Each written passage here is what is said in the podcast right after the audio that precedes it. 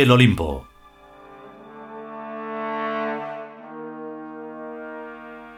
Decimoquinto capítulo. Segunda parte.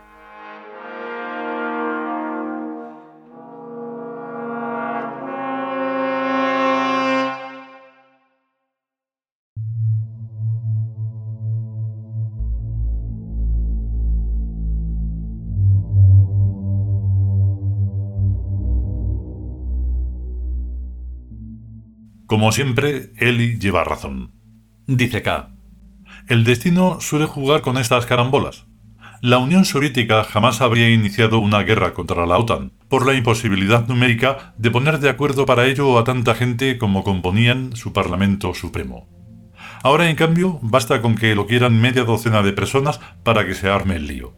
Y esto nos enseña que el mal es tonto y que los malos pierden siempre, por más ventajas que empiecen teniendo. Hoy por hoy los malos son los yanquis y los europeos occidentales del mercado común, porque son los que han hecho un juego más sucio y más altero. Por oposición, a los rusos les corresponde ahora jugar con las fichas blancas, que es el color de los buenos. Peores que los otros, desde luego, los rusos no son. No siempre lo moral coincide con lo arquetípico. Dice Eli. Como en el teatro tradicional, todos los actores podrán ser moralmente iguales, pero la historia arquetípica los distribuye en buenos y malos. La regla es que siempre tienen que ganar los buenos y que los malos recibirán el justo castigo que les corresponda. Así fue siempre, así será siempre por los siglos de los siglos. Hay de aquellos a quienes el dedo del destino los acusa de malos en cualquier momento dado. Están perdidos. Ser bueno cuesta, dice K, constante autocrítica y vigilancia.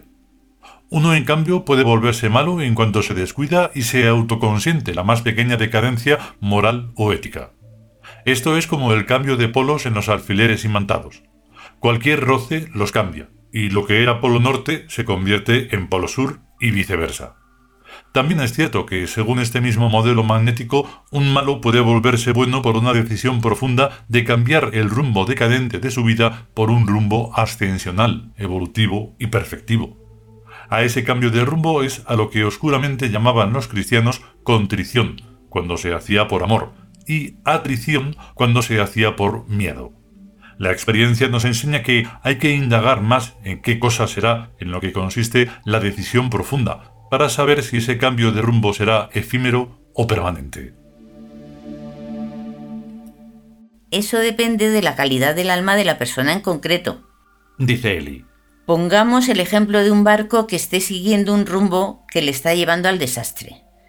Por este solo hecho, es ya dudoso que el capitán de ese barco sea un capitán bueno.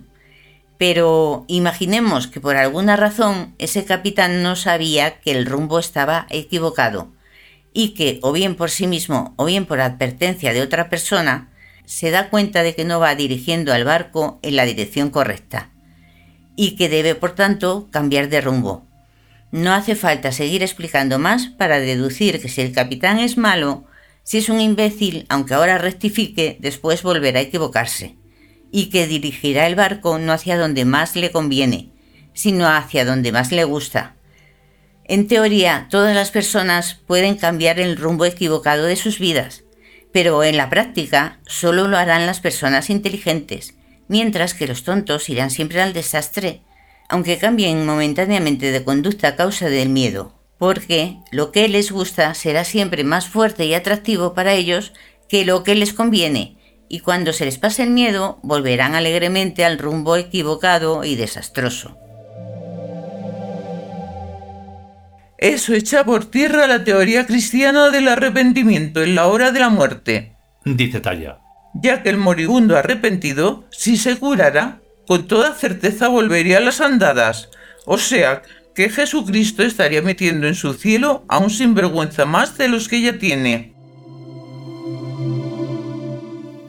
El cristianismo es falso y mentiroso desde la A a la Z, dice Lord en un ataque de vehemencia. Si existiera de verdad, habría que trincar a Jesucristo y tortearle la cara hasta que nos confesara sus embustes. Jesucristo es un infeliz, dice K. Un patán listillo y paranoico que ha sido utilizado por los cristianos como coartada de sus propios y cristianos errores y mentiras. Narcisistas y paranoicos como Jesucristo los haya millones por todas partes, y son un tipo de gente que los psiquiatras conocen bien. Pero no nos confundamos. Salvo como pretexto, el cristianismo no tiene nada que ver con Jesucristo.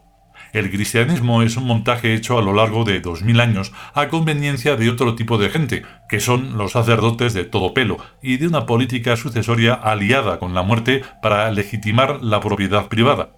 El muerto al hoyo y el vivo al bollo. La doctrina opuesta al cristianismo es la reencarnación automática universal, para la que no hay más cielos ni más infiernos que los terrestres, ni la muerte significa más que un cambio de cuerpo. Vamos y venimos vez tras vez a la muerte eternamente y para siempre. Cambia el rostro del mundo, pero la gente es siempre la misma. Como lo demuestra plena y fehacientemente el más somero estudio histórico y pormenorizado del personal, siglo a siglo y época a época. Dicen que Jesucristo le dijo desde una cruz a otra al buen ladrón, dice May. Esta misma tarde estarás conmigo en el paraíso. Y seguro que un rato después estaban los dos en algún jardín metidos en otros nuevos cuerpos, porque la reencarnación automática universal no tiene por qué efectuarse en tiempo lineal, sino en saltos paralelos polarizables. Y puede por tanto que, aunque uno se muera, despierte en un cuerpo que lleve ya funcionando varios años. Digo esto para prevenir que a alguien se le ocurra medir las reencarnaciones según los calendarios corrientes. Buena observación y muy bien dicho. Dice K. El reencarnacionismo automático no excluye ser lineal, pero no siempre y necesariamente. La ley dice que el alma emerge por la estructura cerebral y vivencial más semejante a la que tenía anteriormente, y esa estructura le puede ser tanto contemporánea como pasada o futura. No obstante, es lógico que, en líneas generales, la reencarnación marche en paralelo con el desarrollo civilizacional de la consciencia, que suele ir de pasado a futuro. Solo eventualmente y contadas veces ocurre al revés, en algunas involuciones de la historia en que acontece un brusco y general descenso cultural. Pero aun entonces, una consciencia personal de yo, un alma inteligente, puede aviárselas muy bien con sus anteriores contenidos vivenciales sin apartarse del curso lineal de la historia, aun saltando en tiempo ZEM. O sea, que se puede ser pájaro y seguir el trazado de una carretera. Nada nos lo impide, Mike.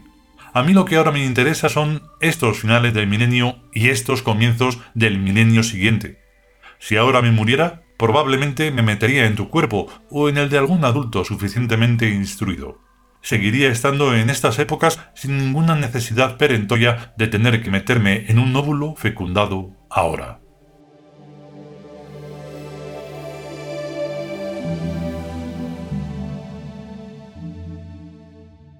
Continuará.